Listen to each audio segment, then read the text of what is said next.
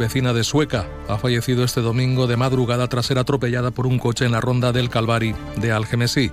Agentes de la Policía Nacional, del Grupo de Homicidios y de la Policía Científica de Valencia, apoyados desde la comisaría de Alcira Algemesí, se han hecho cargo de las investigaciones y han detenido a un varón de 19 años de nacionalidad argelina como presunto autor del homicidio.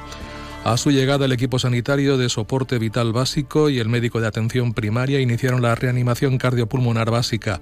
Una vez en el lugar, el equipo médico del SAMU también continuó con la reanimación cardiopulmonar avanzada y otras técnicas de soporte vital avanzado, pero no hubo respuesta y confirmaron su fallecimiento. Tanto el alcalde de Algemesí como el de Sueca han decretado hoy lunes jornada de duelo oficial y han convocado un minuto de silencio a las 12 del mediodía. La Consellería de